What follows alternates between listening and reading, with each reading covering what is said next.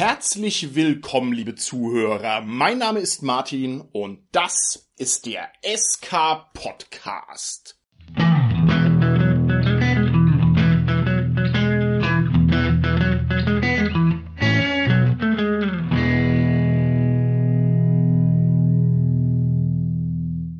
Bei mir heute im Studio sind meine lieben Gäste, der Carsten und der Michael, auch besser bekannt als Elfenwolf. Hallo, ihr beiden. Hallo, hier ist der Carsten. Hier ist der Micha. Schön, dass ich wieder dabei bin. Hallo, ihr zwei und der geneigte Hörer unseres Podcasts ahnt schon, in welche Richtung sich diese Folge bewegt, wenn ich genau die beiden Gäste hier bei mir sitzen habe in meinem Glaspalast aus Stahl und Gold hoch über den Wolken. Und zwar geht's natürlich ein weiteres Mal um die Fanzines. Dieser zweite Aufschlag im großen Tennismatch des Lebens benötigt eine kurze Erklärung. Und zwar ist es so, wir sind der Meinung, dass es, was die Fanzines angeht, noch einiges zu besprechen gibt, was durchaus von gehobener Relevanz ist. Das ist das eine. Und das andere ist, dass ich auch ganz persönlich sagen muss, je mehr ich mich an diese Fanzines ranschmecke, ich bin ja kein genuiner Fansiner aus der grauen Vorzeit, der das irgendwie schon 20 Jahre gemacht hat, sondern ich bin erst seit kurzer Zeit mit den Fanzines in Kontakt gekommen. Je mehr ich mich daran schmecke, umso begeisterter bin ich von diesem, in meinen Augen, einerseits bizarren, auf der anderen Seite aber auch äußerst köstlichen Genre in unserem an verschiedenen künstlerischen Genres nicht armen Rollenspiel-Hobby. Also es ist echt so, je mehr ich da in die Hand nehme, je mehr ich mir da angucke, desto mehr habe ich Bock drauf und desto mehr merke ich auch, wie diese Fanzines auch auf mich persönlich zugeschnitten sind. Zum Beispiel aus dem ganz banalen Grund, dass sie so schön handlich sind. Denn ich bin jemand, der dicke Bücher auch gerne mal anliest und dann weglegt und die Fanzines haben für mich die perfekte Menge, die perfekte Länge, sodass ich also echt auch richtig Bock habe, dieses Ding ganz zu lesen. Und wenn man so ein Buch ganz liest, dann hat man auch einen ganz besonderen Eindruck vom Gesamtwerk. Das heißt, man kann es auch als Gesamtkunstwerk wertschätzen und annehmen. Und das ist also ebenfalls ganz toll. Und dann möchte ich gar nicht lange säumen, sondern möchte also direkt eröffnen mit unserem ersten Thema, was die Fanzines angeht. Und bei diesem Thema handelt es sich um die möglicherweise gerade stattfindende Renaissance der Fanzines. Lieber Carsten, Vorhang auch für dich. Du hast dich da schlau gemacht und dich umgesehen. Was kannst du uns denn berichten, was die Fanzines angeht? Erleben die gerade eine Renaissance oder nicht? Ja, absolut. Die erleben eine Renaissance. Ich habe versucht, so zu recherchieren und zu gucken, so wo ich die zeitlich auch verorten kann, das ist gar nicht so einfach. Wir hatten ja in der letzten Folge uns schon drüber gesprochen, so den Unterschied zu einem Fanzine, zu einem Blog und warum es überhaupt auch wieder irgendwie sinnvoll ist und auch on vogue sein kann, ein Fanzine zu machen und welche Vorteile das hat. Und du hast ja gerade auch schon einladend gesagt, Martin, und da will ich kurz noch was ergänzen. Ich habe zwischen jetzt der letzten Folge und der aktuellen Folge, die wir bei Fanzines machen, mit Markus Jürgens gesprochen. Das ist auch ein Fanzine-Herausgeber, der hat die Drachenzeit herausgegeben und der hat nochmal so gesagt, ja, der Unterschied Unterschied ist, er hat das so schön mit dem Wort Ausgabenmetapher benannt. Also der Unterschied zu einem Blog ist, dass ein Fanzine so eine Ausgabenmetapher hat. Also als Leser von einem Fanzine, das passt genau zu dem, was du gesagt hast, Martin. Ich kann genau sehen, habe ich alles gelesen und ich kann sofort durch Inhaltsverzeichnis, durchs Durchblättern, kann ich mir eine Übersicht über die ganze Textmenge machen wenn ich so Online-Zeitschriften, Blogs lese, weiß ich nie, ob ich letztendlich auch alles gelesen habe, was vielleicht da zu dem Thema da ist. Und so ein, ein Fanzine ist halt so eine abgeschlossene, ja, übersichtliche Menge an Inhalten, mitunter vielleicht auch eine inhaltlichen Schwerpunktsetzung. Und ich denke, das ist auch so mit eine Rechtfertigung neben den ganzen anderen Gründen, die wir in der letzten Folge schon gesagt haben, warum man halt auch ein Fanzine machen kann. Wie zum Beispiel eben, dass es halt wirklich leicht ist, da werden wir, denke ich, heute auch noch sprechen drüber, sich überhaupt so als Herausgeber oder auch als Autor oder Künstler zu betätigen. Und auf die Frage zurückzukommen, Martin, von dir, wie das so zu dieser Renaissance gekommen ist da habe ich versucht, das einerseits im englischsprachigen Raum mal zu verorten und habe da in einer großen Gruppe in Facebook, die heißt RPG Scenes, die gibt's tatsächlich erst seit Juni 2020, hat jetzt schon über 3000 Mitglieder. Und in dieser Gruppe habe ich so mal gefragt, wann die so meinen, wann es losgeht und habe da einen Beitrag bekommen von einem auch einen Fanzinmacher und der bringt es dann schon mit der OSR der Oldschool-Revolution in Verbindung und hat es so auf das Jahr 2014, so zumindest was USA anbelangt, verortet zeitlich, aber auch eingeräumt, dass es schon ein paar Sachen gab, die es auch schon vorher gegeben hat. Also das ist gar nicht so klar, es ist auf jeden Fall, dass in den letzten Jahren deutlich zugenommen hat. Und wenn wir so in Deutschland uns das anschauen, wir hatten ja auch schon mal über den Envoyer gesprochen. Das war, würde ich jetzt sagen, so ein semi-professionelles Fanzine, von dem wir es über 170 Ausgaben gegeben. In der letzten Ausgabe vom Envoyer hatten wir einen Artikel rausgenommen von Frank Heller und hatten da schon drüber gesprochen. Da hat er sich über die Zukunft des Rollenspiels in zehn Jahren letztendlich abstrahiert und überlegt, wie es äh, weitergeht. Und das hat man mal als Aufhänger genommen für ein oder zwei Folgen sogar hier im SK Podcast. Und wenn man sich anschaut, wann war das, diese letzte Ausgabe, die auch dann Frank Heller zu damals noch einer vielleicht von damaliger Zeit auch eher begründete, ein bisschen skeptische, düsterere Zukunftssicht begründet hat, die sich ein Glück nicht bewahrheitet hat, das war 2008. Also 2008 ist der Envoyer eingestellt worden. Gleichzeitig gab es aber 2008 ein Fanzine, das herauskam, das war der Abenteurer. Da gibt es auch ein paar Ausgaben, also da ging schon wieder ein deutsches Fanzine los, was dann auch schon da wieder begonnen hat. Dann wissen, denke ich, SK Podcast-Hörer, ich bin zu Cthulhu gekommen, auch zum professionellen Schreiben bei Pegasus durch das auch semi-professionelle Magazin Cthulhus Ruf. Und Cthulhus Ruf. 2012 ist es an den Start gegangen. Das war ein A4, semi-professionelles Fanzine, auch wirklich in Farbe, also ziemlich mit Farbcover, sehr professionell gemacht. Und da gab es insgesamt zehn Ausgaben, zwei Ausgaben pro Jahr, auch richtig mit Redaktionen und so. Und das war schon eine Hürde, auch da was zu veröffentlichen, hat aber gut geklappt und das war halt auch qualitativ hochwertig. Also das ging schon 2012 los in Deutschland mit Cthulhus Ruf. Genauso auch in Amerika, England, gerade in der Cthulhu-Szene, wo ich mich halt auskenne, da gibt es so ein paar Magazine, wie das Bayard Al-Asif, wie die Arkham-Kassette, die beide jetzt über Drive-Thru zum Beispiel erhältlich sind, die es seit ein paar Jahren jetzt schon gibt, die man bei Drive-Thru bestellen kann. Oder jetzt eher so ein einfacheres Fanzine im typischen A5-Format. Das ist das Magazin The Blasphemous Tome und das ist von dem The Good Friends of Jackson Elias, von dem Cthulhu Podcast, wo der Paul Fricker macht, der auch einer der Herausgeber von der siebten Edition von Cthulhu ist und auch das ganz berühmte Abenteuer Gatsby and the Great Race geschrieben hat. Also der macht sozusagen begleitend zu dem Podcast ein Fanzine und ganz interessant, wenn man Bäcker des Podcasts ist und da die Patreon-Seite da mindestens mit ein Dollar pro Monat die unterstützt, bekommt man am Ende des Jahres dann dieses A5-Fanzine, wo der halt auch schreibt und andere Cthulhu-Leute. Also das sind so, finde ich, Sachen, wo man das so verorten kann in den letzten Jahren, die so natürlich ein bisschen so zerfasern und so punktuelle Einzelbehauptungen sind. Und ich denke, wir hatten es in der letzten Folge auch schon mal so kurz zumindest angeschnitten, was jetzt nochmal einen unheimlichen Auftrieb gegeben hat hier in Deutschland. Das war dann der System Matters Verlag, mit seinen beiden Fanzine-Wettbewerben, die er 2020 erstmalig und jetzt im letzten Jahr 2021 nochmal wiederholt hat. Und Randnotiz, System Matters sind zu einem großen Teil auch Leute, die früher oder zu 50 Prozent zumindest auch das Magazin Cthulhu's Ruf gemacht haben. Also da schließt sich irgendwo wieder der Kreis, ja. Also der Daniel und der Stefan, die also Cthulhu's Ruf schon gemacht haben und jetzt auch diesen Fanzine-Wettbewerb bei System Matters gemacht haben und den begründet haben wieder. Also auch schon mit der Fanzine-Macher-Erfahrung, die bei denen ja letztendlich mit dazu geführt hat, einen eigenen Verlag zu gründen.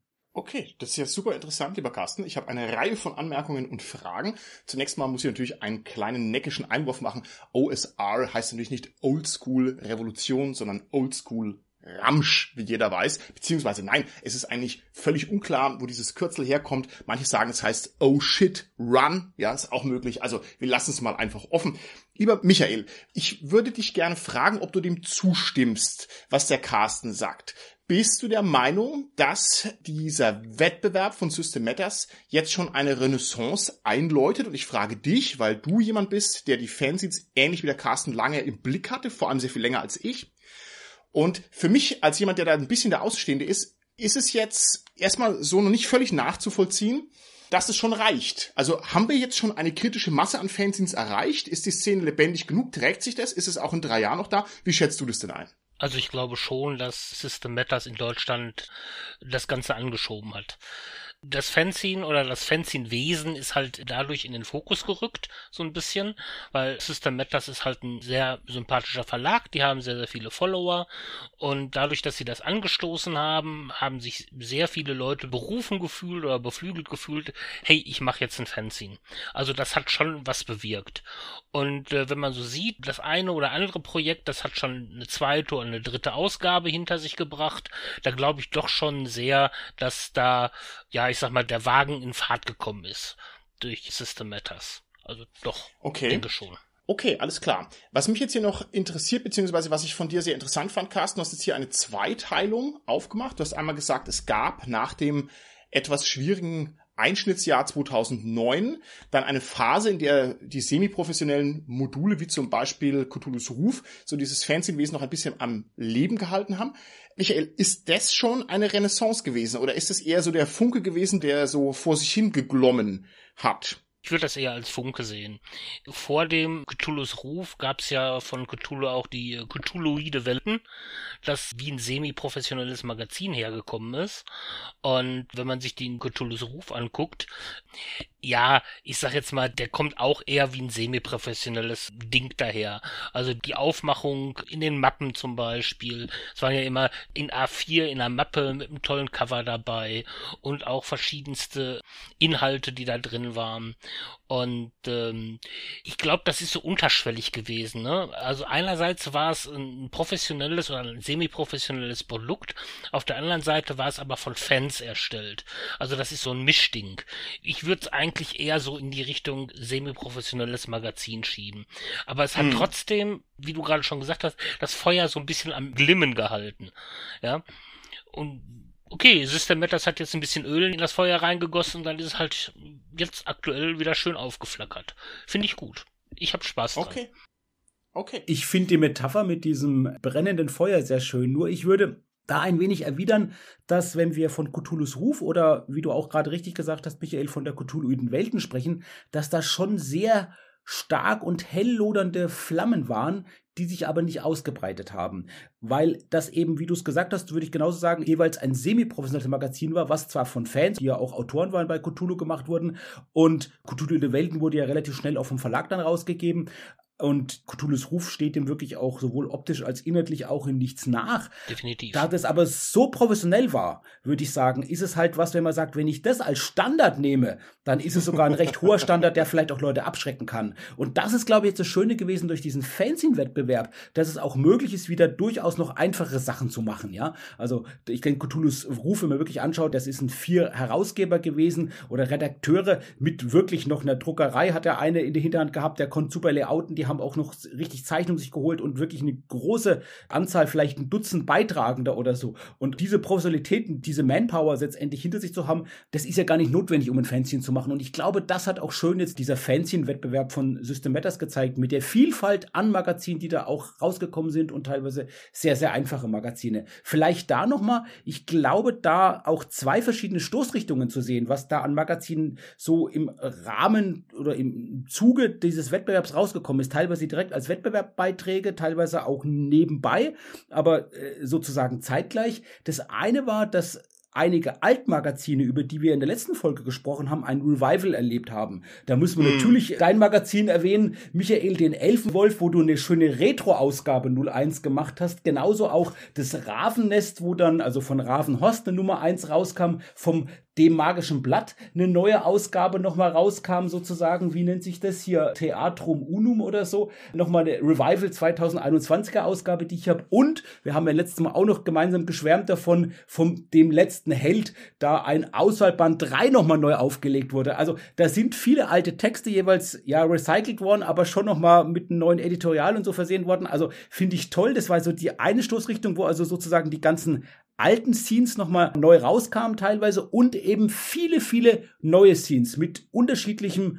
Professionalisierungsgrad. So Sachen wie, finde ich jetzt den zweiköpfigen Etienne zum Beispiel, von dem es schon zwei Ausgaben gibt, oder dann auch so Gewinner-Sachen wie das Beyond the Mountain Fortress von Beyond the Wall mit A4 sogar, ein vollfarbiges Magazin oder A5 vollfarbig, Brief und Siegel, wo es jetzt letztendlich auch schon von den kleinen Helden, das gibt es drei Ausgaben schon. Also ich finde, ganze große Vielfalt und da ist jetzt auch der Ettin, finde ich, schon eher auf einem professionellen höheren Niveau. Gab auch einige andere Magazine, die wirklich noch einfacher waren und auch aber sehr schön, wie jetzt zum Beispiel Maleus oder so. Also da gab es eine ganze Menge an Magazinen und ich finde, also diese Revival-Magazine hat aber auch viele Leute dazu gebracht, neu was herauszubringen und das finde ich sehr, sehr schön. Okay. Dem stimme ich zu, lieber Carsten. Ich sehe da auch diese zwei Richtungen, also die Wiederaufnahme bestehender alter Formate und die neuen Formate. Das ist auf alle Fälle richtig. Ich würde gerne noch eine kritische Frage hier reinschieben. Und zwar, wenn du eine Renaissance diagnostizierst, Carsten, ist diese Renaissance denn überhaupt wünschenswert? Und ist sie relevant? Diese beiden Sachen hätte ich gerne von dir abgeklopft und damit ich jetzt im Vorgriff mal ein paar Gegenargumente gleich in Stellung bringe, weil ich natürlich davon ausgehe, dass du da beides bejahst. Man könnte den Fanzines zum Beispiel ankreiden, dass sie schwer in die Hände zu bekommen sind. Also Sammler wie du, lieber Carsten, die müssten doch eigentlich hier Blut schwitzen, weil man doch eigentlich feststellen müsste, man kommt an diese ganzen Fanzines so sehr schwer ran. Was weißt du denn, was gerade für Fanzines irgendwo, keine Ahnung, an der Ostseeküste im Umkreis sind, von denen du überhaupt nicht mitbekommst? Und dann, was die Relevanz angeht, das ist halt auch immer so eine Sache. Viele künstlerische Projekte versacken einfach ganz brutal, weil die irgendwo im Schreibtisch verschlummern und weil sie also die nötige Reichweite nicht erreichen, also weil sie den Impact nicht haben. Also was nützt dir deine komponierte Oper, wenn die kein Mensch hört, ja, und der Übertrag, was nützt dir jetzt dein großartiges Fernsehen, wenn es nur 30 Leute lesen? Könntest du dich dazu mal äußern? Also das heißt zur Relevanz und zum Grad der Wünschenswertheit. Oh weh, das ist kein Wort. Ja, und die Verfügbarkeit hast du ja gesagt, als erstes auch noch. Da möchte ich gleich drauf eingehen. Mit der Verfügbarkeit, das stimmt. Ich habe tatsächlich leider die beiden Wettbewerbe bei System Matters verpasst. Und zwar habe ich da die sensible Phase verpasst, wo diese Fanzines im System Matters Shop erwerbbar waren, beziehungsweise habe dann nur noch Einzelstücke bekommen und nicht mehr das Gesamtpaket. Ich glaube, es war so die Bedingung für die, die mitmachen, dass die jeweils 20 Stück an System Matters schicken, die dann auch verkauft werden und das Geld dann für einen guten Zweck gespendet wird, was ich auch nochmal einen schönen, wirklichen Nebeneffekt finde an der ganzen Aktion. Aber wenn man halt da nicht gerade diesen Zeitpunkt erwischt hat, wo diese 20 Stück im Pack jeweils verfügbar sind, wenn diese 20 Packs oder wie viel es dann sind, weg sind, dann ist es teilweise schwerer. Ich habe jetzt gerade eins gemacht, um wirklich da genau dahinter zu kommen und zu gucken, wie kommt man an die Herausgeber ran, teilweise, wenn sie es denn wollen, und kann die noch fragen, ob man noch einen Nachdruck haben kann, ob die noch welche auf Lager haben. Da gibt's eine Gruppe, das ist die Facebook-Gruppe deutschsprachige Pen- und Paper-Rollenspiel-Fanzines. Die ist vor einem halben Jahr gegründet worden. Im Juni 2021 ist die gegründet worden, hat jetzt schon mittlerweile im September 100 Mitglieder überschnitten. Momentan sind es knapp, glaube ich, 120 Mitglieder.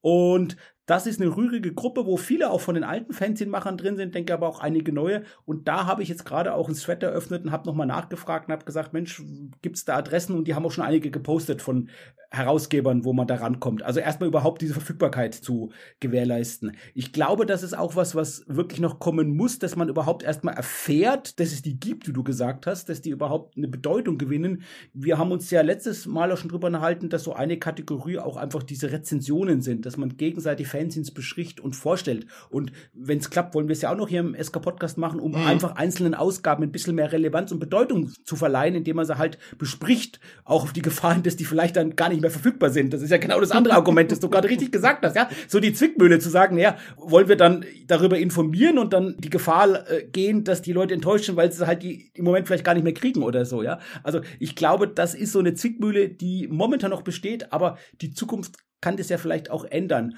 Und was die Relevanz anbelangt von Fanzine, da würde ich sagen, ich habe es letztes Mal schon gesagt, das sind für mich kleine Kunstwerke und es ist einfach so, dass da tolle Sachen drin sind, die es vielleicht so nie in einem offiziellen Magazin geben würde, aus verschiedensten Gründen. Wenn wir auch so gucken, beim Schwarzen Auge, bei Cthulhu weiß ich das, da gibt's auch immer so eine Writer's Bible, also was du schreiben darfst an Geschichten, was für Geschichten verboten sind. Wenn du ein Fanzine machst, kannst du vielleicht auch Sachen machen, die du offiziell nie unterbringen würdest, ja? Also zum Beispiel, ja. Und wir haben uns, Martin, zwischen den Folgen auch nochmal kurz unterhalten, wenn du dich erinnerst, und da haben wir über, wie jetzt gerade schon erwähnt, den Envoyer gesprochen, hast du selbst auch gesagt, wo wir nochmal ältere Envoyer-Ausgaben durchgesprochen haben. Mensch, Carsten, da sind ja viele, viele Leute, die im Envoyer geschrieben haben, die man jetzt aus der offiziellen Rollenspielszene als oh, Autoren ja. kennt. Also genau das ist halt auch so ein Effekt, finde ich, der die Relevanz jetzt da im Nachhinein halt begründet, weil das wirklich so ein Startpunkt ist für viele, da auch ans professionelle Schreiben ranzukommen, wie es bei mir zum Beispiel auch mit Cthulhu's Ruf das der Fall war. So bin ich zu Cthulhu gekommen.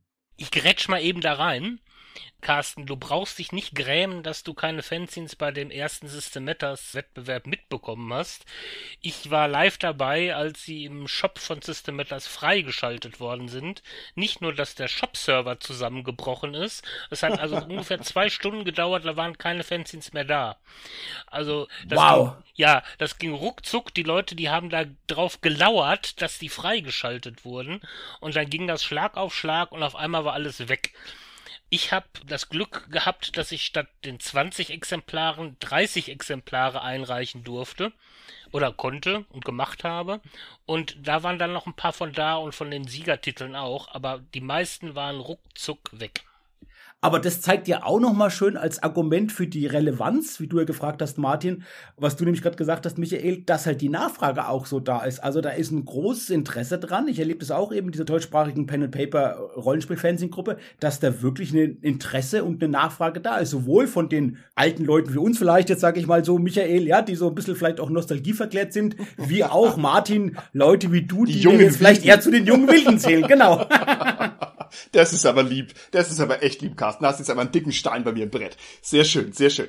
Ich glaube, man kann das Problem relativ leicht lösen in Zukunft. Und zwar, ich weiß ja, als ihr also damals noch in der Backstube eures väterlichen Unternehmens zwischen den Brötchen, die ihr gerollt habt, nebenher noch eure Fanzines zusammengerollt und getackert geklebt habt und mit einem wechselnden Siegel versehen habt und habt die dann verschickt in die ganze Welt mit einem berittenen Postboten. Ich meine, klar, da ist es ein bisschen schwierig, aber heutzutage kann man, wenn man ein Fanzine produziert, natürlich eine Masterdatei erstellen, das heißt ein PDF davon erzeugen. Das hat man ja eh, bevor man es dann druckt. Und jetzt würde ich sagen, wir brauchen ganz dringend ein Gegenstück zur Deutschen Nationalbibliothek, und zwar eine Fanzine-Nationalbibliothek. Und ich würde mich jetzt hier anbieten als Provisorium, ja, als provisorische Übergangs-Fanzine-Nationalbibliothek. Das heißt, jeder, der ein Fanzine macht, der kann mir zu treuen Händen ein PDF schicken. Und ich verspreche, ich gebe es nicht raus, sondern ich sammle es nur, damit diese Sachen nicht weg sind, also quasi tatsächlich als archivalische Angelegenheit, nur damit es nicht verloren geht. Also wer Bedürfnis hat, das irgendwo sozusagen nochmal einzubunkern, einfach mir gegebenenfalls zuschicken und ich schaue es mir natürlich auch gerne an und freue mich auch drüber. Finde ich super Idee und genau das gibt's ja auch schon, Martin. Es gibt schon so Fanzine-Archiv eben, können wir auch verlinken, das Fanzine-Archiv sozusagen, wo es dann wirklich auch Verzeichnisse gibt und wenn ich es richtig sehe, sogar einzelne Ausgaben, die dann digitalisiert auch wieder verfügbar sind. Da haben wir das auch und im RPG-Geek nochmal richtig schöne Übersicht über die Fanzines. Aber es gibt auch dieses Fanzine Fanzine-Archiv-Fandom, wo es wirklich auch die Fanzines dann teilweise schon, wenn ich es richtig sehe, auch direkt auch gibt, wieder, die man sich holen kann. Hast du da mal reingeschaut, Michael? Ich habe da auch schon reingeschaut, ja. Gibt's richtige Ausgaben, oder? Da gibt's auch richtige Ausgaben, digitalisierte, ja. Jetzt muss man allerdings sagen, früher war es ja hauptsächlich so, dass die nicht als PDF äh, erstellt worden sind. Ja, also meistens ist es halt, dass das äh, digitalisierte Bilder sind von Seiten, die dann als PDF zusammengefügt wurden. Deswegen sind die Dateien manchmal sehr, sehr groß. Aber trotzdem kann man da das eine oder andere Fanzine oder die eine oder andere Perle noch runterladen, ja. Und das stimmt, Michael, mit dem Digitalisieren. Das hat mich wirklich gewundert, wo ich jetzt nochmal geguckt habe, bei dem Fanzine-Wettbewerb eben von System Matters oder bei den beiden Wettbewerben, ob es da digitale Ausgaben gibt. Und das ist eher selten der Fall. Also bei Brief und Siegel im Shop da von eben den kleinen Helden, die gibt's auch digitalisiert. Aber es gibt relativ wenig digitalisiert, wo man sagen müsste, jetzt heutzutage ist es ja eher einfacher, das auch als PDF ja, eben ne? zu machen, wie ihr es beide gesagt habt. Und da muss man sagen, auch gerade die neuen Fanzines, die jetzt in den letzten zwei Jahren rausgekommen sind, eigentlich eigentlich schade, dass es da so wenig digital bislang gibt. Also das wäre auch eine schöne Idee, die auch noch mehr zu digitalisieren und da einfach die Verbreitung größer zu machen, als jetzt eben die 20 Stück, die so ja. schnell weg waren oder 30 Stück, Michael. Also ich gräme mhm. mich jetzt etwas weniger tatsächlich, nachdem ich das jetzt von dir weiß, dass ich diesen, diesen Tag oder die Tage da verpasst habe, weil es eh nichts genutzt hätte. Danke ich glaube halt, es ist letzten Endes auch irgendwo ein rechtliches Problem. Ich meine, die Fanzines, die fliegen ja irgendwo noch rum, aber wenn sie einem halt nicht gehören, wenn man halt nicht der Herausgeber ist, nicht der Autor, dann darf man sie halt einfach auch nicht digitalisieren und irgendwo hinschicken. Also ich glaube, das ist ein großer Pferdefuß. Wenn man das anständig macht, dann schränkt es sehr, sehr viel ein. Gut, aber das ist was, da werden wir auch noch drüber sprechen, beziehungsweise ich hoffe, dass die Strukturen so langsam aber sicher entstehen. Und dann würde ich fast sagen, gehen wir jetzt ein Schrittchen weiter und kommen zum zweiten Teil dieser Folge. Und zwar zu dem Teil, der mir schon richtig unter den Fingern brennt, wo ich richtig Bock drauf habe. Und dieser Teil lautet, wie mache ich ein Fanzine? Denn echt mal, jetzt ihr zwei, ja, wo wir zu dritt hier unter uns sind. Diese Fanzines, das ist einfach eine Sache, das muss sich jeder gestandene Rollenspieler mal überlegen, ob er das nicht drauf hat, vielleicht ein Fanzine zu produzieren, ob er sich das vielleicht zutraut. Denn das sind so tolle Artefakte, das ist so ein cooles Zeug. Und ich bin fast geneigt zu sagen, zu einer abgerundeten, ausgeformten, vollständigen rollenspielerischen Vita gehört in meinen Augen ein Fanzine-Versuch dazu. Und wenn's nur aus Spaß ist. Ja, ich finde, das sind so die höheren, verstiegenen Sphären, aber das ist einfach nochmal echt ein Schritt nach oben. Und da wollen wir heute mal, ich darf ja hier als jüngster Fanzine-Macher mich da tatsächlich euch beiden Veteranen ein bisschen anschließen, wollen wir mal ein bisschen drüber sprechen, wie man so ein Fanzine macht. Und lieber Carsten, auf welches hilfreiche Fanzine müssen wir da vorneweg erstmal verweisen. Wer ist uns da schon zuvor gekommen? Ja, auch wieder zum dritten Mal erwähnt, zu Recht, zu Recht, System Matters Verlag, und zwar Daniel Neugebauer, der ein schönes A5-Fanzine gemacht hat, und zwar, der hat das total einfach gemacht, und das ist so das Charmante daran, dass das so einfach, fast schon schlecht einfach ist, so was so die, die Machart anbelangt, aber halt zeigt, mit welchen einfachen Mitteln man ein Fanzine machen kann, hat ein A5-Fanzine gemacht mit, ich gucke jetzt gerade mal, ich habe es hier vor mir liegen, es sind 18 A5 Seiten und das hat den treffenden Titel Wie mache ich ein Fanzine? Also er hat ein Fanzine gemacht darüber, wie man ein Fanzine macht. Und das Schöne ist, das gibt es tatsächlich auch, glaube ich, sogar als gratis PDF. Das können wir verlinken. Hier im System Matters Verlag ist schön, kann sich jeder runterladen, kann sich jeder ausdrucken und anschauen. Und da hat er einfach so ein paar Texte geschrieben dazu und auch wirklich praktische, schöne Tipps gegeben, wie man ein Fanzine macht. Tatsächlich muss ich sagen, ich habe das auch nochmal jetzt durchgelesen, was ich sehr interessant fand. Er hatte auch Literaturtipps und sage ich, oh, es sind englischsprachige Bücher, über die man Fanzines macht, also die wohl noch etwas umfangreicher sind. Ich werde mal gucken, ob ich da noch rankomme. Das hat mich natürlich dann gleich wieder interessiert, als bibliophiler Mensch zu sehen, dass es da noch tatsächlich sogar noch mehr Literatur gibt, als ich dachte. Sehr gut, sehr gut. Lieber Michael, fangen wir direkt an. Beantworte mir die Frage, welche Grundeinstellung sollte man haben, wenn man sich an den großen Berg heranwagt, der die Produktion eines Fanzines ist? Was sollte einen deiner Meinung nach motivieren? Ja, die größte Motivation ist ja, dass man selbstgeschriebenes oder selbstproduziertes ob das jetzt eine Geschichte ist, ein Abenteuer, ein Schauplatz für sein Lieblingsrollenspielsystem, der breiten Öffentlichkeit zur Verfügung stellen möchte. Das ist eine Motivation und man kann ja sagen, früher war es so, Leute, die heutzutage Stammautoren von irgendwelchen Systemen sind, ob's DSA ist oder Splittermond oder Cthulhu, haben eigentlich als Fanziner angefangen. Also, wenn ich sagen müsste, warum solltest du ein Fanzine machen?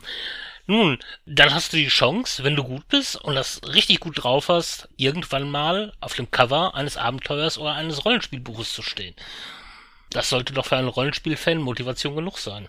Absolut. Und ich finde halt auch diese künstlerische Möglichkeit, sich selbst zu verwirklichen und so ich sage jetzt mal, ja, Zeitung zu machen. Ich finde interessant, Zeitung zu machen und alles, was dazugehört. Also so diesen ganzen Schreibprozess, den Layout-Prozess, den Herstellungsprozess, den Vervielfältigungsprozess und dann auch den Prozess, das Teil entsprechend zu bewerben, zu konzipieren und dann das eben herzustellen und dann am Ende auch das zu bewerben. Und das gehört alles dazu und ich finde, da hat man eine ganze Menge, was dazugehört, was alles spannend ist. Und irgendwo würde ich fast auch da wieder sagen, vom Fanzine machen habe ich ein Stück weit auch fürs Leben gelernt, was ich in vielen anderen Situationen auch beruflich sehr gut nutzen kann.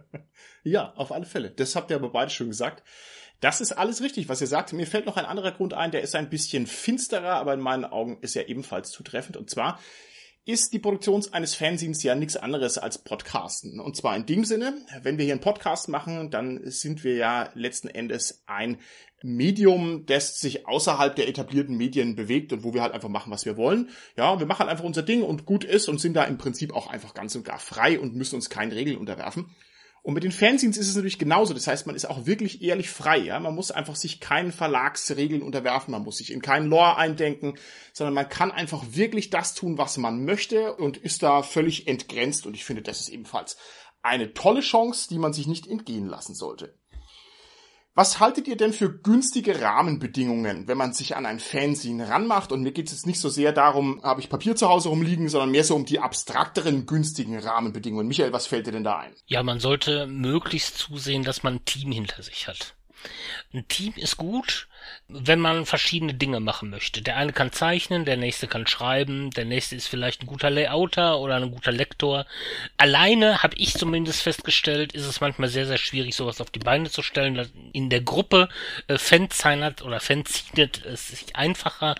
Das wäre zum Beispiel so ein Ding, was ich als Rahmenbedingung durchaus ansetzen würde heutzutage. Ne? Zu zweit, zu dritt. Okay. Genau, dem würde ich mich anschließen, genau auch mit der Gruppengröße. Also ich würde sagen, so Minimum sind zwei Personen und Maximum am Anfang erstmal eine Handvoll Personen, weil es ja auch schwierig ist, dann alle Leute zu koordinieren und dann auch alle Interessen unter einen Hut zu bekommen.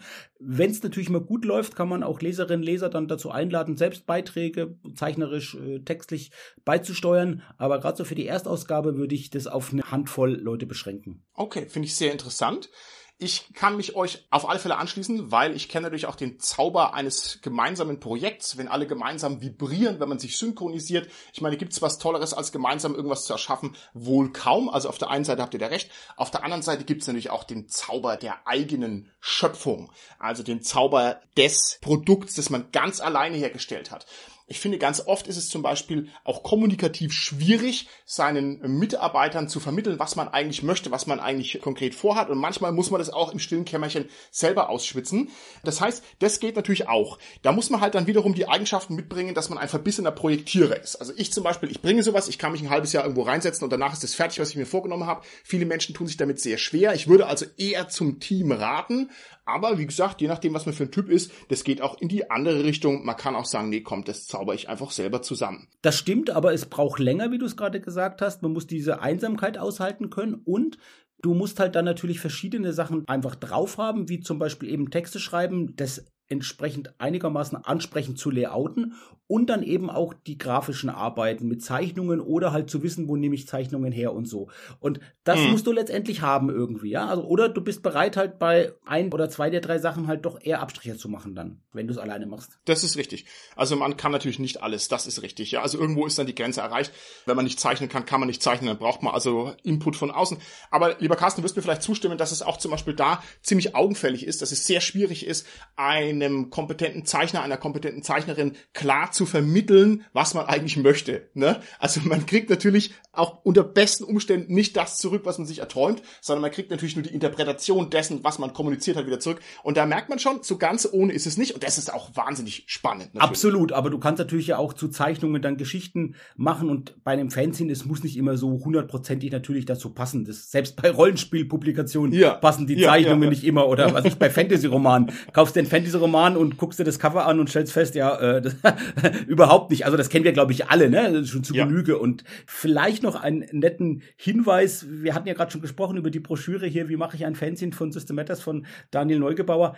Er tut da sogar irgendwie, glaube ich, ein anderes Rollenspiel referenzieren, wo es darum geht, dass man Strichfiguren zeichnet. Also das finde ich sehr nett. Ich glaube, ihr habt es gerade aufgeschlagen. John Ross hat für sein Rollenspiel Risus sogar einen Leitfaden geschrieben, wie man Strichfiguren zeichnet und hat dann halt selbst so ein Strichmännchen hingemalt dazu. Also das finde ich auch nett, wie er halt diesen ganz niederschwelligen, leichten Zugang da schafft in dieser Broschüre. Und eben zu sagen, gut, muss gar nicht so hohe Sürden sein mit dem. Also das ist das eine. Oder man sucht sich natürlich jetzt bei Bildern halt vielleicht Bilder raus aus frei verfügbaren Quellen Quellen oder es gibt halt auch so Künstlerseiten, dann kann man die anschreiben und kriegt halt die Rechte vielleicht gratis oder für ein geringes Geld oder so teilweise von denen, weil die sich vielleicht auch freuen, dass die Bilder verbreitet werden. Das ist auch eine Möglichkeit. Ich weiß das, ich habe ja Cthulhu's Ruf erwähnt, die hatten wirklich Bilder von, die haben die wirklich gezielt gesucht für ihre Ausgaben, passende Bilder auf so Kunstseiten und haben dann die Künstler angeschrieben, wie sie jetzt mit denen verblieben sind, weiß ich gar nicht genau, aber haben dadurch im Prinzip die tolle Farbzeichnung bekommen, die sie selbst gar nicht zeichnen mussten. Okay, sehr interessant. Es ist bei solchen Projekten nicht zuletzt sehr wichtig, dass man weiß, was man will und dass man ein klares Ziel definiert, an dem man dann am Ende bemessen kann, ob man erfolgreich ist oder nicht. Lieber Michael, was gibt's denn für realistische Ziele, die man im Vorfeld sich setzen kann und mit denen man dann gut arbeiten kann? Also welche Ziele sollte man denn haben, bevor man sich hinsetzt und sagt, ich mache jetzt ein Fernsehen? Ja, also das erste Ziel ist natürlich, äh, was möchte ich überhaupt für ein Fanzine machen? Was soll da für ein Inhalt rein? Zu welchem Genre soll es passen? Soll es Rollenspielsystem spezifisch sein oder was Allgemeines? Soll es Geschichten präsentieren oder äh, Spielhilfen? Wo soll es hingehen? Ne? Also die Reise soll zu einem bestimmten Punkt führen und da muss ich dann als Autor oder als Fanziner mir vorher im Klaren darüber sein, was möchte ich. Ne? Natürlich kann man, wenn man sagt, okay, ich mache vielleicht mehrere Ausgaben oder ich habe interessante Dinge, die ich auf mehrere Ausgaben verteilen kann, dann kann man hergehen und sagen, okay, ich mache die erste Ausgabe damit und die zweite Ausgabe damit und die dritte Ausgabe damit, wie es zum Beispiel jetzt im Moment mit Brief und Siegel von den kleinen Helden ist, aber da kommen wir ein andermal noch zu. Die haben in allen drei Ausgaben jedes Mal eine völlig andere Stoßrichtung. Mhm. Ne? Also die sind sehr breit gestreut. Andererseits ist es so, äh, mein Elfenwolf zum Beispiel damals, der ist hauptsächlich nur auf DSA gegangen. Da war nichts anderes mhm. drin. Da war nur DSA. Ne? Also ich muss mir als, als Fanziner klar darüber sein, wo will ich hin? Was will ich präsentieren? Okay, Carsten? Schließe ich mich an. Also letztendlich eher entweder systemgebunden oder eben thematisch gebunden, wie zum Beispiel Horror-Fanzine und dann verschiedene Horrorsysteme drin zu haben. Dann vielleicht auch so eine Ausrüstung, wie der Ernsthaftigkeitslevel sein soll, wobei es auch teilweise zwischen einzelnen Beiträgen, Rubriken gemischt sein soll. Dann natürlich im nächsten Schritt zu überlegen, welche Rubriken will ich überhaupt haben. Ja, da können wir auch noch drüber reden. Gibt es ja ganz verschiedene Rubriken, die einfach so ein Fanzine haben sollten einfach, ja. Okay, interessant. Ihr seid ja jetzt schon ganz schön in eine spezielle Richtung, nämlich in die inhaltliche Richtung gegangen. Ich wäre jetzt, was die Zielsetzung angeht, total anders rangegangen. Zwar hätte ich gesagt, also Zielsetzung eins muss natürlich sein, dass ich das Ding gedruckt auf meinem Schreibtisch liegen habe. Und zwar fertig. Also, ne, das muss Ziel eins sein. Und Ziel zwei muss sein, ich muss es an eine bestimmte Anzahl von Leuten loswerden. Keine Ahnung, 50, 100? Und da würde ich mich jetzt an euch richten. Was ist denn eine realistische Zahl? Und die dritte Sache wäre, dass ich sage, ich möchte gerne am Ende von fünf unterschiedlichen Leuten gelobt werden. Ich gebe eine E-Mail-Adresse an in meinem Fernsehen und ich möchte fünf E-Mails zurückhaben, wo mir jemand schreibt, ey, das hat mir gut gefallen. Das wären jetzt so meine Zielfelder, nach denen ich operieren würde, wonach ich dann meinen Erfolg bemessen würde. Ist das blödsinnig oder ist das ein guter Ansatz, lieber Michael? Wenn du sagst, wie viele Ausgaben will ich produzieren, sind wir ja genau wieder da bei dem, was Carsten vorhin erzählt hat. Ruckzuck sind die Fanzines weg. Du meinst jetzt gerade, wie viele Exemplare, Michael, ne? Also die Auflage meinst du jetzt? Ich meine jetzt gerade, wie viele Exemplare, ja genau. genau, also genau. Die Anzahl der Exemplare, die ich produzieren möchte, ne? Wie viel mache ich überhaupt? Es ist ja auch so, dass ich es auch erstmal vorfinanzieren muss. Ja, das Fanzine druckt sich ja nicht von alleine. Ich muss gucken. Wenn ich sage, ich mache jetzt 100 und bleib dann auf 90 sitzen, weil es keiner haben will, ist auch doof. So war das tatsächlich bei uns damals mit der aventurischen Lanze. Wir haben, glaube ich, ja. 100 gedruckt, haben 130 bekommen, haben 100 bezahlt und weggegangen sind, glaube ich, 30 30 oder 40 Stück mehr ja. haben wir nicht wegbekommen. Also das ist Aber genau das. Carsten, ja. ich kenne in professionellen Verlagen auch Publikationen, die ebenfalls irgendwie nur zwölfmal im Jahr verkauft worden sind. Ne? Also da brauchst du dich nicht schämen, wenn du die zwölf gerissen hast, dann bist du schon auf professionellem Level, was die Rollenspielwelt. Aber das ist, glaube ich, genau die Auflösung auf deine Frage, Martin, was Michael gesagt hat, nämlich zu sagen, wie viel Geld will ich da investieren? Ich habe kein Problem, wenn ich jetzt sage, ich tue jetzt ja 200 Euro reinstecken vielleicht und habe dann halt, äh, was ich, 100 Exemplare, die da auf Halde liegen sozusagen und ich kann das auch aushalten, wenn die jetzt da ein, zwei Jahre vielleicht rumliegen und hoffe, dass ich die nach und nach vielleicht doch nochmal losbekomme, ja? ja. Ich glaube, das ist schon auch von der Preiskalkulation, ab wann bin ich sozusagen, wenn ich jetzt die jetzt wirklich verkaufe, dann auch auf Break-Even, wie viel Prozent meiner Auflage muss ich verkauft haben, damit ich zumindest jetzt kein Minus mache sozusagen. Also ich glaube, das sind auch wichtige Kriterien, die man beachten sollte. Ich finde aber das wichtigste Kriterium hast du tatsächlich als erstes auch gesagt, dass es als gedruckte Ausgabe auf dem Tisch liegen sollte. dass das natürlich das Hauptziel sein sollte. Und da gehört dazu, dass man ungefähr einen Zeitplan hat und ja. irgendwann halt, wann will, wann will ich das jetzt fertig haben? Und ich glaube, das war auch einer dieser Innovationsmotoren durch den Fanzine-Wettbewerb von System Matters, weil die natürlich eine Deadline gesetzt haben zum Einreichen. Und das hat, glaube ich, vielen geholfen, sagen, ich mache es halt dann auch fertig, weil man kann sich aber sowas ja auch schnell verkünsteln, kann sagen, ja, das noch und das, ah, ich lasse mir doch noch mal Zeit und der Beitrag ist noch nicht da und der Beitrag, den könnte man noch mal so machen und zu sagen, nein, wir müssen das Ding jetzt fertig machen und ich bin auch bereit, dann, was ich, Konzessionen zu machen, aber mhm. das Ding ist halt fertig dann erstmal zu dem Zeitpunkt. Und ich ja. glaube, überhaupt diese willkürlich natürlich gesetzte Deadline, die natürlich im Sinne des Wettbewerbs nicht willkürlich war, natürlich auch total nachvollziehbar war, weil das ja ein gewisser Zeitplan ist, wo es dann noch die Prämierung gibt und so das Ganze. Also das ist, glaube ich, auch nochmal eine Hilfe gewesen für viele überhaupt zu sagen, ich mache es jetzt, weil bis dahin muss ich es halt geschafft haben. Ja, auf alle Fälle, das ist richtig. Und es ist ja nicht die einzige Einschränkung, die so ein Fernsehen hat, denn die zweite Einschränkung gibt es natürlich aus der Seitenzahl, ja. Die Seitenzahl, die ist begrenzt, denn man kann nur eine begrenzte Menge an Seiten knicken und tackern. Das hört sehr viel schneller auf, als man denkt. Und wenn ich also eine Begrenzung habe, was den Platz angeht und was die Zeit angeht, dann sortiert sich so ein Produkt ganz automatisch. So, und wenn man also jetzt selber zu Hause sitzt und macht ein Fernsehen, müsste man sich wohl überlegen, bis wann soll das Ding fertig sein. Auch da sind die Menschen wieder unterschiedlich. Also ich kann mir solche Deadlines setzen und halte die auch ein. Ich kenne aber von ganz vielen Leuten, dass die das nicht können und dass sie sich damit schwer tun. Das heißt, vielleicht muss man sich da ein bisschen einen eigenen Druck aufbauen. Der Klassiker ist, ist, dass man es drei guten Freundinnen oder Freunden sagt, dass man sagt, hier bis Weihnachten will ich es fertig haben und bitte erinnere mich dran und frag nach. Das ist so ein Pseudo-Zeitdruck. Ich glaube, das ist ganz hilfreich. Ich denke, dass es auch wichtig ist, bevor man sich hinsetzt und macht was, das habt ihr jetzt beide schon angesprochen, dass man sich überlegt, was möchte ich denn für einen Sound haben, was möchte ich für ein Look and Feel haben, was möchte ich denn insgesamt für einen Gesamteindruck erwecken, ja, wie soll mein Magazin rüberkommen, soll es eher ein bisschen nach Garagenband aussehen, soll es eher Hochglanz sein, soll es lustig sein, soll es ernst sein, Soll es eine Hilfe sein oder soll es eher ein Kristallisationspunkt sein für originelle Ideen? Da gibt's also ganz viele Sachen, aber ich finde, man muss sich am Anfang schon mal klar machen, wie das Ganze laufen soll. Ich kenne zum Harald Martenstein, der ist ein Kolumnist, ein berühmter, dass der, bevor der ein Buch schreibt, dass der tatsächlich sich eine Woche in eine Waldhütte setzt. Äh, jetzt hier metaphorisch gesprochen, ob es wirklich ein Wald ist, weiß ich nicht. Und dass der eine Woche lang nur drüber nachdenkt, was für einen Sound soll seine neue Publikation haben. Und auch der Begriff Sound, den finde ich hier sehr schön, weil der nämlich sehr viel zusammenfasst. Absolut. Und ich glaube, das fließt natürlich dann noch in die äußere Gestaltung ein, dass man dann natürlich auch zu der Entscheidung kommt, wie soll es denn sein? Soll es jetzt einfarbig sein? Soll es doch ein Farbcover haben? Und welches Format soll es haben? Ich denke, die meisten Fanzines werden immer das A5-Format haben, weil die sind ja dann vom Druck her A4 wenn ich es vergleiche mit den Fanzines früher, früher gab es auch wirklich eine ganze Menge A4-Fanzines, die dann halt teilweise auf A3-Drögen gebruckt waren und dann eine Mittelklammerheftung hatten oder die so einen Einschub hatten. Das war auch eine Möglichkeit, so eine Plastikschiene, die das dann verbunden hat. Oder wie der Warrior Express, der war einfach dann so, das waren die A4-Blätter, die waren aber dann so geheftet an der Seite. Also das sind, glaube ich, die, die verschiedenen Möglichkeiten, die man hat, dann das in der A4-Form zu bringen. Also meine Empfehlung wäre eher ein A5 Form zu nehmen. Aber ich glaube, das kommt halt genau daher, ich muss überlegen, passt zu dem Look and Feel, zu dem Sound, wie du es gesagt hast, Martin, das ich haben will. Und dann zu gucken, was bietet mir dann das Format auch zum Beispiel oder auch dann die farbliche Gestaltung, die ich dann mache oder nicht, was bietet mir die für Möglichkeiten. Okay. Ich denke, und das sind jetzt eher so allgemeine Projektmanagement-Tipps, aber die kann man hier alle mit reinnehmen. Ich glaube, man sollte sich am Anfang auch noch Gedanken drüber machen, hat mein Fanzine eine Marktlücke? Gibt es einen echten Bedarf dafür?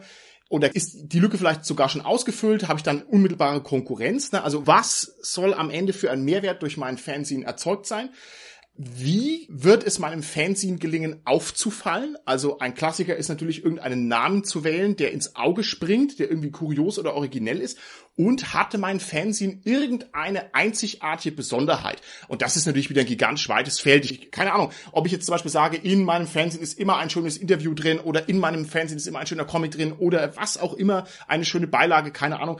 Aber das sind Dinge, die sollte man möglichst früh klären, weil man weiß, man muss damit irgendwann hausieren gehen und man möchte also quasi wahrgenommen werden und man möchte als interessant empfunden werden und das ist also auch besser, man hat es früh geklärt als spät wenn man sich diese ganzen Vorüberlegungen gemacht hat, man hat also sein Team versammelt, man hat sich Gedanken gemacht, was man produzieren will, wo die Reise hingehen soll, man hat das alles sich gut überlegt, dann muss man ja irgendwann mal anfangen. Lieber Michael, was braucht man denn für eine Ausstattung in seiner Fanzine-Werkstatt, damit es alles gut flutscht? Du brauchst auf jeden Fall ein gutes Schreibprogramm am Computer. Du brauchst am besten ein Layout-Programm gibt es auch mittlerweile kostenlos, die dir auch beim Layouten helfen, Zeichnungen einbinden und so weiter, verschiedene Schriftarten vielleicht generieren können. Du musst dir überlegen, wie will ich es denn überhaupt produzieren? Will ich es professionell drucken lassen? Oder will ich mir einfach irgendwo in einem Copyshop die äh, ausgedruckten Seiten, weiß ich nicht, hundertmal kopieren und dann, wie wir früher casten, mit einem großen Tacker zusammentackern? Wie will ich es überhaupt produzieren? Das muss ich natürlich auch vorher klären. Wenn ich die Seiten zusammenlegen möchte, brauche ich einen großen Tapeziertisch oder, oder einen entsprechenden Tacker. Äh, wenn ich es mir professionell drucken lasse, brauche ich das natürlich nicht. Ich ergänze hier noch was, weil es mir gerade durch den Kopf geht. Also dieses Tackern funktioniert natürlich immer noch. Was man nicht unterschätzen sollte, ist die Faltung des Papiers und was die Faltung für Probleme mit sich bringt. Also wenn man ein paar Seiten aufeinander legt und klickt die in der Mitte durch, dann ergeben die natürlich auf der äußeren Kante keinen geraden Abschluss, sondern die inneren Blätter in der Faltung, die sind natürlich länger als die äußeren. Mhm. Das heißt, man braucht also hier an dieser Stelle zum Beispiel auch noch eine Möglichkeit, das Papier zu schneiden, einen scharfen Cutter oder wie auch immer. Und das ist ganz schön tricky. Also das versaut einem auch das Layout innen drin. Das sind dann so die Feinheiten, auf die man draufkommt. Korrekt, ja. wenn man sich da durchbeißt. Ich würde sagen, das Interessante ist natürlich, wenn man so ein Fansign selbst macht, dass man andere Fansigns erst dann mit ganz anderen Augen sieht. Und das wäre natürlich auch noch ein Tipp, den ich geben würde, bevor man dann wirklich sich ranmacht an diese Schritte, die wir gerade besprechen, dass man sich vorher mal andere Fansigns hernimmt und schaut, wie haben die das realisiert, wie haben die es umgesetzt. Und dann kommt man zum Beispiel auf so Sachen.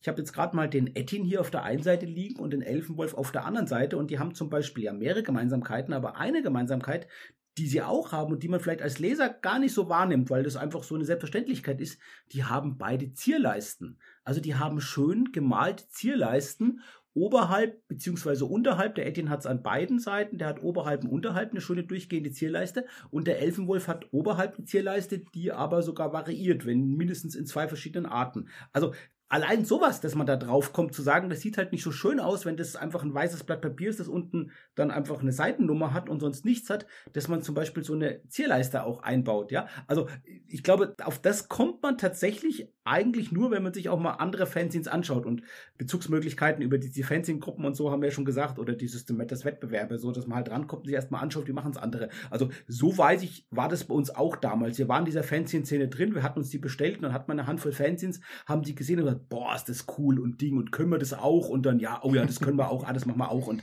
dann hat man ein paar schlechtere, dann sagt man, dann kann man es besser, dann hat man die Vorbilder, sagt, ja, wir versuchen mal, dass wir in die Richtung kommen und das vielleicht so annähernd so gut machen wie die. Und ja, also das finde ich, glaube ich, auch nochmal einen wichtigen Tipp, sich wirklich andere Fanzines zu nehmen und die dann genau mit den Augen des Machers anzuschauen. Ja, das ist richtig. Vor allem, es fallen einem natürlich dann auch die Fehler auf, ne, die man dann tunlichst vermeiden kann. Das ist richtig. Okay, brauchen wir noch weiteres Werkzeug? Taka haben wir gesagt, Kata haben wir gesagt, ich glaube, man bräuchte auch noch Versandtaschen und man braucht genug Platz. Man muss die Sachen irgendwie lagern.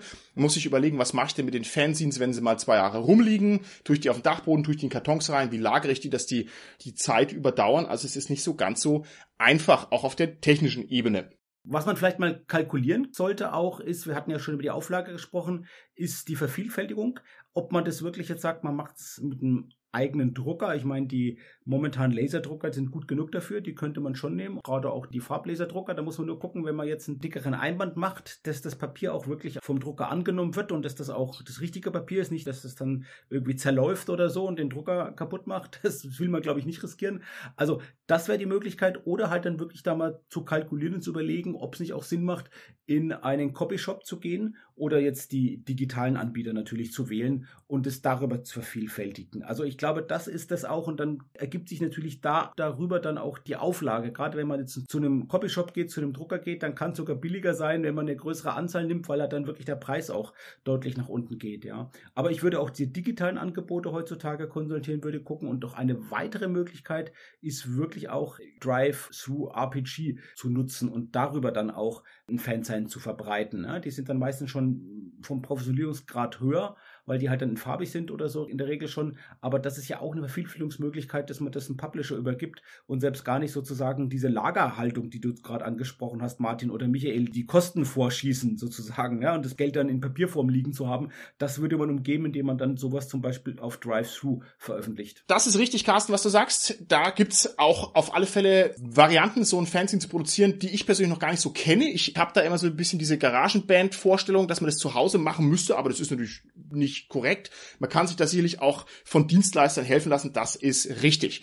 So, wenn man also ausgerüstet ist und weiß, was man macht, dann müsste man tatsächlich sich hinsetzen muss es schreiben. Ich kann nur jedem den Tipp geben, bevor man einen einzigen Tastenschlag tut, dass man sich einen Kopf macht zur Seitenplanung, weil das ist was, was einen ansonsten in den Hintern beißt. Also es ist immer sehr empfehlenswert, wenn man sagt, okay, ich hätte gerne diese fünf Inhalte, dann gucke ich, was habe ich für ein Zeichenvolumen und dann mache ich diese Zeichenvolumen genau voll. Ah, vielleicht hat man noch einen kleinen Puffer als Reserve, denn ansonsten wird es also ein großes Desaster.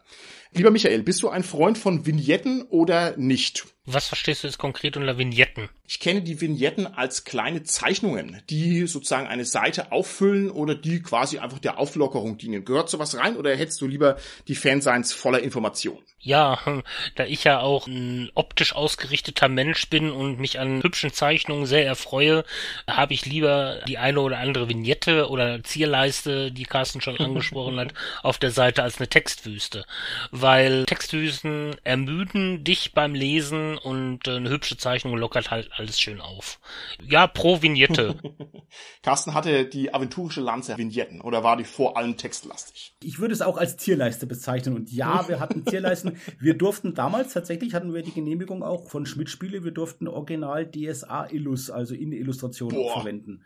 Ja, Boah, ja, krass. Die gab's damals. Ja, ja, die hatten wir damals bekommen auch. Also, also, das haben wir uns, glaube ich, abgeschaut. Auch von der letzte Held, die hatten das auch. Die hatten auf dem Cover, glaube ich, sogar immer DSA in Illus drin und so. Und wir haben auch, also als Cover nicht, aber als in Illus haben wir einige verwendet, ja. Okay, hervorragend. Das ist ja toll. Ich kenne mittlerweile nur diese Fanpakete, die von den Verlagen zur Verfügung gestellt werden, weil die eben wissen, dass es Bedarf gibt für so bestimmte, ja, sehr akzentuierte Vignetten oder keine Ahnung. Ich kenne es aus dem Splittermund-Bereich, ich kenne es aus dem Schwarze Auge-Bereich, dass da quasi was angeboten wird, woran man sich bedienen kann. Da kann man sich also auch mal umgucken und ansonsten müsste man halt gegebenenfalls einfach den Verlag fragen. Oder man macht halt eigene Sachen, was ja noch viel schöner ist.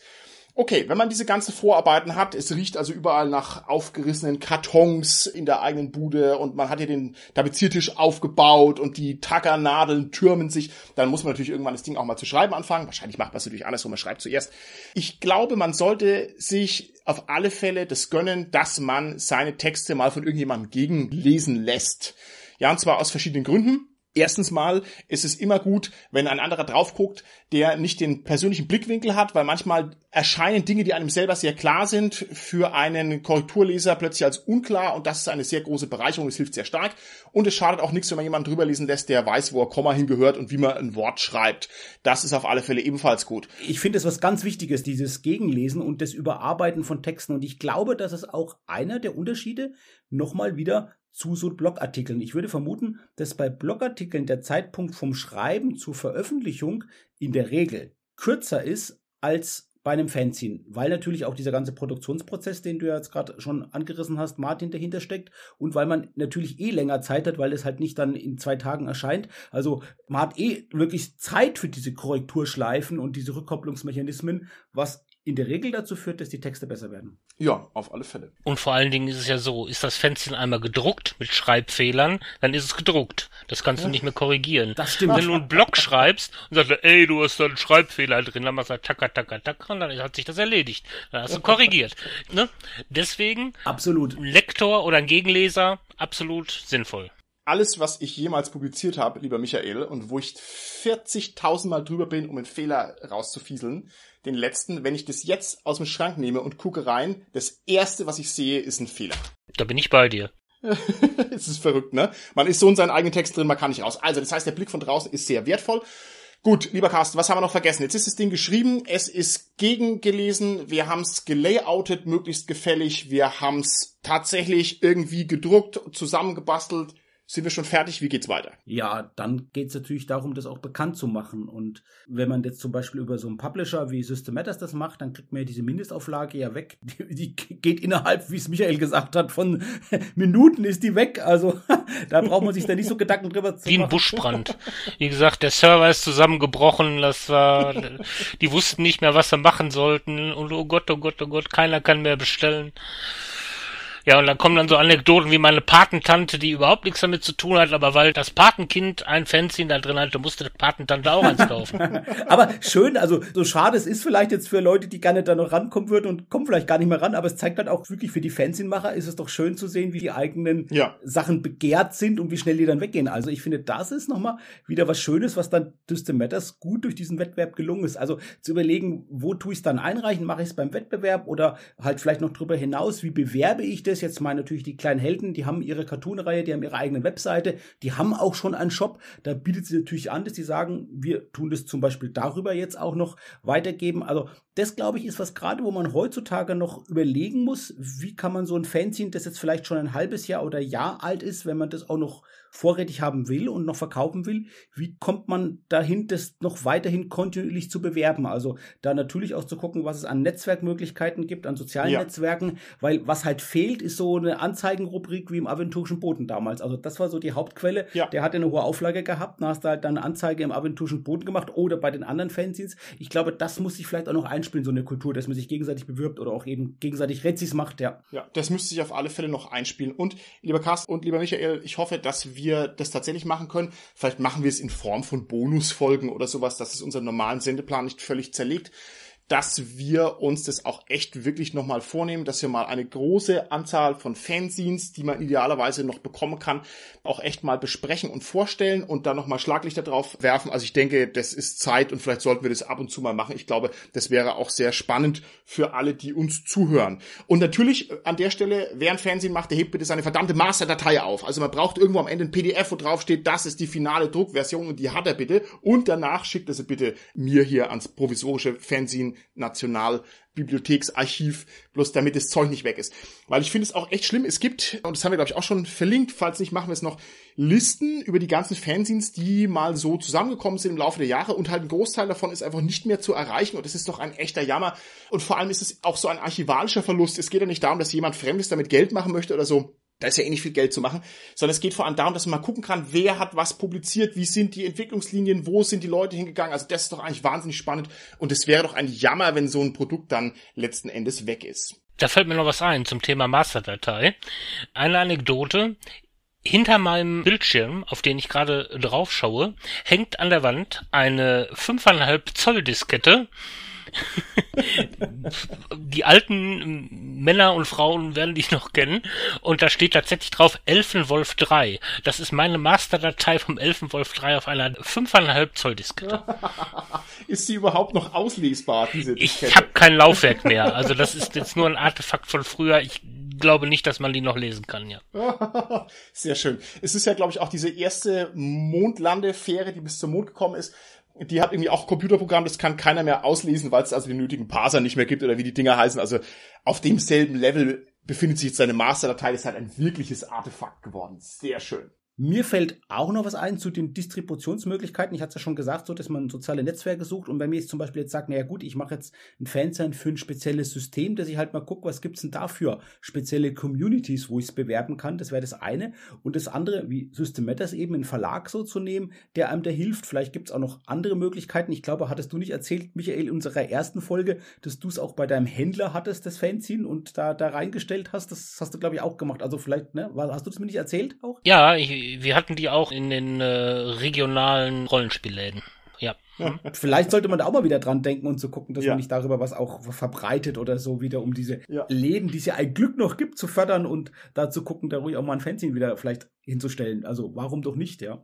Ein Tipp von mir wäre zum Beispiel auch, dass man sich hinstellt und sagt, man macht einen 30-Sekunden-Pitch. Ne? Nach dem Motto, warum sollst du jetzt gerade meins Fanzine kaufen? Mach das mal in 30 Sekunden. Das ist eine sehr schöne Idee. Das funktioniert.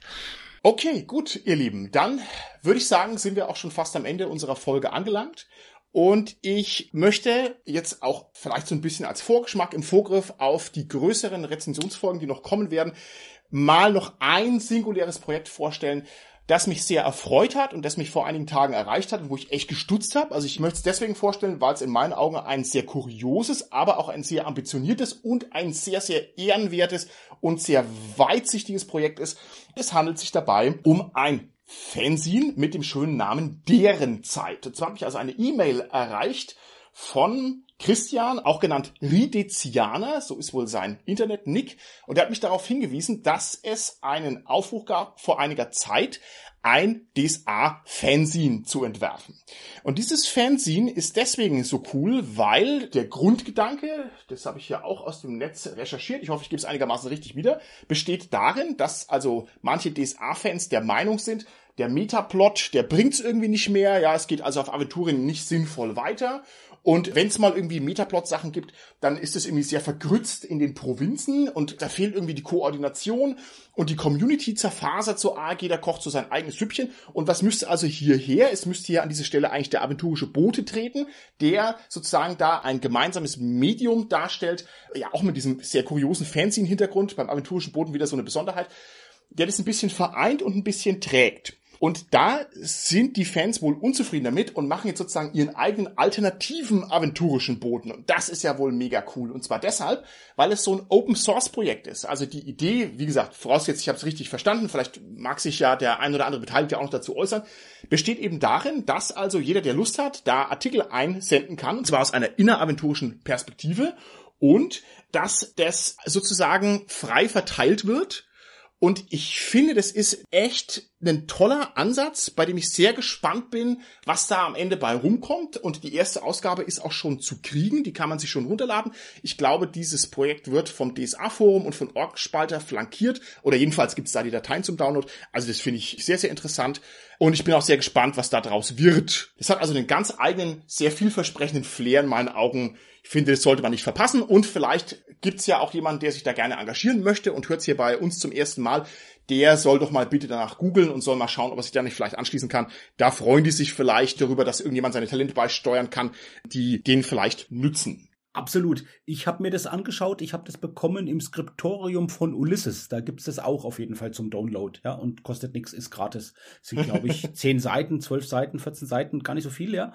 Aber ist eine Erstausgabe, schön layoutet, finde ich auch. Und auch, wie wir es eben von den früheren aventurischen Booten kennen, so mit dieser Zweiteilung, mit der inneraventurischen Sicht, wie du es gesagt hast, Martin, und dann sind hinten aber nochmal meiste Informationen auch nochmal, die gebracht werden zu den einzelnen Ereignissen so. Also das finde ich äh, sehr schön gemacht und eine Tradition Tradition fortgesetzt, sei es ja. also auf der einen Seite vom aventurischen Boten, auf der anderen Seite gab es tatsächlich auch sowas schon mal auf Fanzine-Ebene. Wir hatten beim letzten Mal erwähnt den Torwall Standard und der Torwall Standard hatte auch mal als Teil auch diesen wahren Boten. Das war mal so ein Gag vom aventurischen Boten, dass es mal diesen Boten gab von dem Usurpator, den Rabenmund. Und dann gab es, glaube ich, eine Ausgabe, das war so ein Gag von der DSA-Redaktion. Und diesen Gag, der wurde dann, wenn ich es richtig erinnere, im Torwall Standard dann fortgesetzt mit diesem wahren Boten sozusagen. Genau, gab es genau. dann ein paar Ausgaben sogar drin und so. Also diese Ingame-Postille. Und ich finde schön, dass tatsächlich auch wieder so eine Ingame-Postille jetzt erschienen ist. Also früher war es genau umgekehrt, da gab es den Boten als Ingame-Postille und dann gab es die ganzen Fanzines, weil man mehr Hardcore-Spielmaterial wollte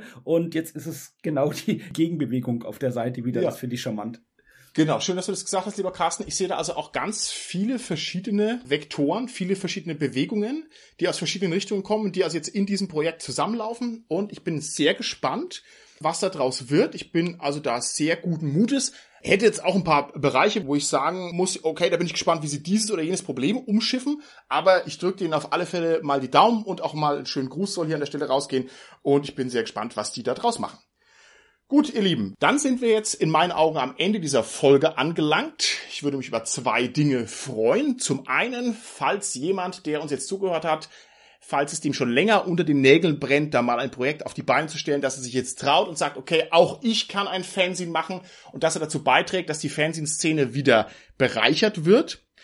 Weiterhin wäre es, glaube ich, eine gute Idee, wenn wir draußen im SK Podcast Land irgendwelche Hidden Champions haben, wenn es also Leute gibt, die ihr Fanzine schon fertig haben und das vielleicht noch ein bisschen bekannt machen wollen, dass die uns das doch einfach in die Kommentare reinschreiben. Das wäre natürlich großartig. Dann haben wir vielleicht hier so eine ganz kleine Sammlung, ein aktuelles Schlaglicht, was noch da ist. Oder was es vielleicht für versteckte Produkte gibt. Das wäre doch auch toll. Vielleicht entdecken wir da sogar noch ein paar neue Sachen. So, allerletztes Wort für dich, lieber Michael Elfenwolf. Ich wünsche allen, die aktuell an einem Fanzine arbeiten, ein fröhliches Tackern. Gut, dann bis zum nächsten Mal. Tschüssi. Tschüss. Tschüss.